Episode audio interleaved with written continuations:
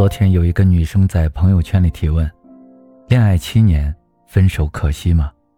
很多人在下面留言：“七年啊，时间挺长的，没有复合的可能了吗？可惜啊，女生能有多少七年就这样白白浪费了？”总之，留言都是诸如此类的答案。说实话，我原本不想理他，但又怕这些人让女孩陷入更深的痛苦，于是我回复他。其实没什么可惜的。女孩私信我，问我为什么。我给她讲了一个故事。半个月前，我买了一箱超级贵的橙子，即使我每天都吃，但还是有几个坏了。扔了吧，觉得可惜，毕竟价格不菲；不扔吧，可它们的确有些坏了。最后因为不舍得，我就吃了，但结果却是我拉了三天三夜的肚子，不得不请假三天。我损失了三天的薪水，还要自付在医院打针的费用，这些足够再买好几箱新鲜的橙子了。除此之外，还有我那些无法计算的痛苦。现在你觉得我应该吃掉那几箱坏掉的橙子吗？女孩说不应该。其实从看到橙子坏掉的那一刻，我就知道不应该继续吃，但我败给了舍不得。坏橙子和一段走到尽头的感情是一样的。我们总是会计较我们已经投入的情感成本，但往往会忽略掉未来可能会产生更大的损失。我以前也会和很多人一样，觉得七年是一个非常漫长的数字。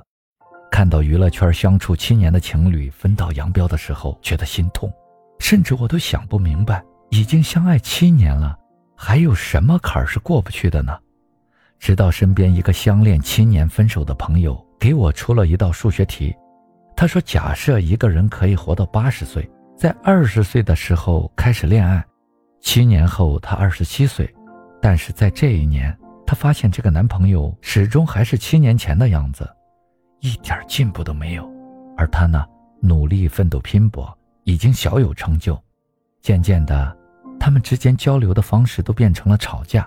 如果这个时候分手，表面上看他浪费了七年。”但他挽救了他余下的五十三年呢，他完全可以选择一个更合适的人白头偕老。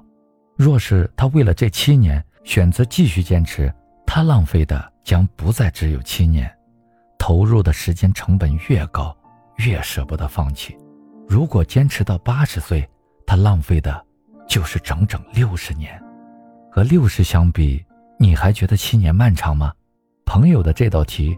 算得我大为震惊，其实这不过是一道一百以内的加减法，但我相信很多人都没弄明白，甚至有些人道理明白，但就是做不到及时止损。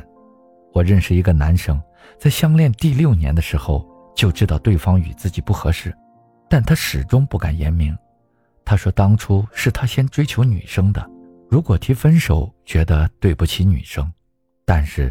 他忽略了一个问题，就是现在的他们和当初的他们不一样了。刚交往的时候，两个人都还是学生，相处简单。工作以后，两个人租了一间小房子。当房租、水电费、生活费一起砸到男生身上的时候，他发现生活比想象的要累。为了生活，男生开始拼命的加班，有时半夜拖着疲惫的身体回家。却发现家里连一口热乎的东西都吃不到。男生和女生商量，以后可不可以晚上给他做顿饭，不用热乎，能吃就行。没想到女生说：“我工作辛苦一天，为什么还要做饭呢？”男生没有再提过要求，只是在半年后的一天夜里，男生的胃痛得要命，急忙打车到医院。医生警告男生，他的胃病很严重了，要好好养，不能再饥一顿饱一顿了。男生点头说好，但接下来的日子，女孩也没有为他做过一顿饭。那件事之后，男生的心凉了半截儿，拼命的想守护的女生，竟然连心疼他的心都没有。但他又不知道该不该提分手，毕竟他们在一起六年了。男生一直拖着没说，但对女孩的感情却慢慢变淡了。女孩依旧活得没心没肺，根本没发现男生已经变了。这样的日子拖了快两年，男生再也受不了了，提出了分手。女孩很生气，质问他：既然想分手，为什么不早点提出来？男生说：两年前他舍不得，但现在舍得了。女生给了男生一个巴掌，说：六年总好过八年吧。我不想评价这女生怎么样，但我认同她的这句话：六年总好过八年。死守时间很愚蠢，明知道无法再继续，还要坚持，更愚蠢。当面对一段已经变了质的感情，很多人会用过去发生的点滴和花费的时间来阻止自己想要放弃的心。为什么要为了过去而压制当下的想法？